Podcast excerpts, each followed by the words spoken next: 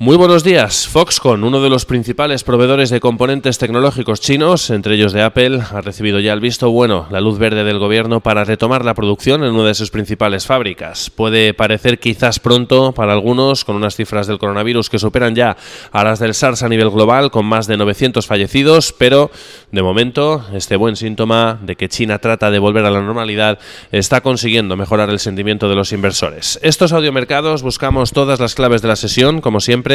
gracias al patrocinio del broker IG. Potencie sus inversiones con los nuevos Turbo 24. El primer turbo cotizado 24 horas de lunes a viernes creado por IG. Elija su apalancamiento, gestione su riesgo y opere sin comisiones. Todo en las premiadas apps y plataforma de IG. Opere Turbo 24 con IG, un proveedor líder del trading online. Busque IG Turbo 24 para saber más. Los Turbo Warrants son instrumentos financieros complejos y su capital está en riesgo. Puede sufrir pérdidas rápidamente. Unos inversores que evidentemente siguen con mucha preocupación el avance del coronavirus, que ya deja cifras peores a nivel global que la pandemia del SARS, que golpeó especialmente Asia en 2003, con ya 910 fallecidos y más de 40.000 contagiados, aunque China empieza a dar los primeros síntomas de querer volver a la normalidad, con ya el visto bueno, luz verde del gobierno chino para empezar a retomar la actividad en algunas fábricas de sectores clave, entre ellos el tecnológico y entre ellos Foxconn, uno de los principales proveedores de componentes para compañías extranjeras, principalmente la estadounidense Apple, lo que sin duda se está viendo como un buen síntoma de cara a que el impacto económico pueda ser limitado justo ahora que empieza a haber casi ansiedad por ver el esperado rebote del crecimiento económico global para este año. También Samsung Electronics ha anunciado que retoma hoy lunes la producción en su principal fábrica en China, aunque aún mantendrá paralizada la de Taiyín hasta el próximo 17 de febrero. Hasta esta noticia veníamos con fuertes caídas para las bolsas asiáticas y modo risk-off en los mercados financieros, con la Organización Mundial de la Salud asegurando además que empiezan a sentir gran preocupación por la rapidez a la que avanza la enfermedad, pero el sentimiento del mercado empieza a mejorar desde entonces con rebotes para las bolsas, los otros de Wall Street han borrado pérdidas y el dólar ha recuperado también terreno frente al yen, a esta hora con modo riscón, activado apetito por el riesgo por parte de los inversores, todo también después de una nueva actuación del Banco Popular de China que ha vuelto a intervenir en los mercados con operaciones repo para garantizar la liquidez, colocando hoy 900.000 millones de yuanes en operaciones, en dos operaciones en concreto, 700.000 en operaciones repo a 7 días y dos, otros 200.000 en operaciones a 14 días. Eso sí, con todavía noticias evidentemente negativas, como por ejemplo que los precios empiezan a subir en China como consecuencia de la paralización de suministro de muchos bienes y servicios. La inflación ha recuperado en el mes de enero hasta el ha repuntado, perdón, en el mes de enero hasta el 5,4% interanual desde el 4,5 del mes de diciembre y también con las agencias que siguen advirtiendo del impacto económico que va a dejar evidentemente en China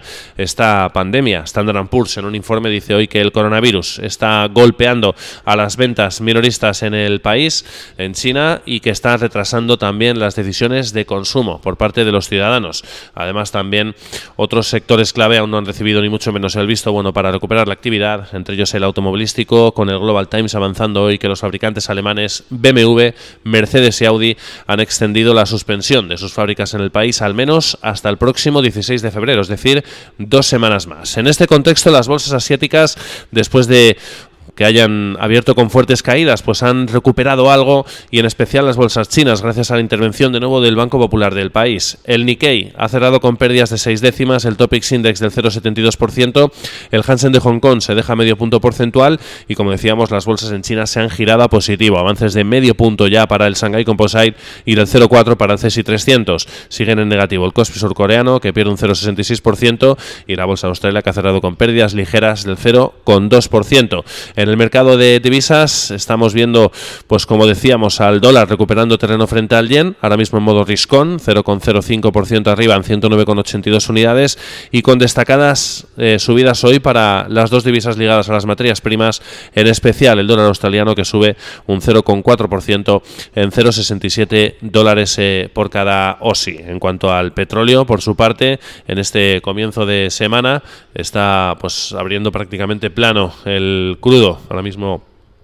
en 50,44 dólares el barril, prácticamente plano como decíamos el curo americano, y en 54,78 el barril de referencia en Europa, el barril de Brent. También vienen repuntando, rebotando, mejor dicho, las bolsas europeas después de esas noticias de que China trata de volver a la normalidad, aunque de momento seguimos viendo ligeras caídas para los principales indicadores europeos de cara a la apertura, en concreto entre una y dos décimas, muestran hasta ahora los futuros del viejo continente de caídas de cara a la apertura de la sesión, en una jornada en la que esperamos referencias como datos de inflación en Suiza, producción industrial en Italia, confianza del inversor Centix de la zona euro y subasta de deuda en Francia. Además, con declaraciones que nos llegan de política monetaria por parte del vicepresidente del Banco Central Europeo, Luis de Guindos, ha dicho en el diario eh, español Expansión que el Banco Central Europeo tiene muchas herramientas de política monetaria disponibles en caso de que sea necesario. Ha dicho que tanto los tipos de interés como la tasa de facilidad de depósito, que todavía hay margen para bajarlos, no se ha alcanzado el tipo mínimo todavía en Europa y también ha dicho que por supuesto tienen más quantity fishing en el caso de que sea necesario. Eso sí, ha dicho que en el caso de que se relaje más la política monetaria, los efectos colaterales pueden empezar a ser más evidentes. A nivel doméstico, pues ha dicho que la economía española sigue estando en una buena situación a pesar de las dudas y también se ha referido a la situación de Bankia. Ha dicho que evidentemente no debe de ser un banco público y que es importante que se complete su privatización, como está comprometido además en este caso con las autoridades europeas. Mensajes de Luis de Guindos, vicepresidente del Banco Central Europeo. También hemos tenido declaraciones por parte del ministro de Exteriores de Reino Unido, Dominic Raab, mientras siguen las negociaciones comerciales entre Reino Unido y la Unión Europea una vez que se ha hecho ya efectivo el Brexit. Dice Raab que esperan ahora alcanzar antes lo antes posible un acuerdo comercial, en este caso con Estados Unidos, cree que va a ser el primero en llegar, de hecho, y también está diciendo que van a iniciar negociaciones comerciales con Japón antes de que comience la próxima primavera. Además, eh, nos llegan hoy noticias también de medios británicos asegurando que los Estados miembros de la Unión Europea están dificultando las peticiones de Reino Unido de mantener la soberanía sobre sus caladeros de pesca como una de sus principales demandas de esas negociaciones eh, comerciales. Por otro lado, en el plano empresarial, varios apuntes. Daimler estaría intensificando las medidas de reducción de costes y estaría planeando hasta 15.000 despidos, según está adelantando el diario alemán Handelsblatt. Y algunos apuntes en España. Repsol ha invertido 3, perdón, 3 millones de euros en la compañía finlandesa eh, Tactotec para crecer en automoción. Dos desinversiones. Por un lado, Naturgy vende Iberdrola participaciones en activos eólicos en La Rioja por 40 millones de euros. Y por otro, Celnex ha comprado las 400 antenas del corte inglés por 70 millones de euros. Y una noticia del continuo, el fabricante de componentes para la automación Gestamp ha lanzado una macro refinanciación de 2.300 millones de euros para liberar las prendas sobre sus filiales. Y al otro lado del Atlántico, pues lo que vemos es a unos futuros que venían en negativo y que vienen recuperando posiciones, están ya en positivo, de hecho, los tres principales indicadores, especialmente el Nasdaq, el sector tecnológico después de la noticia de Foxconn, que sin duda beneficia a los fabricantes fabricantes de chips norteamericanos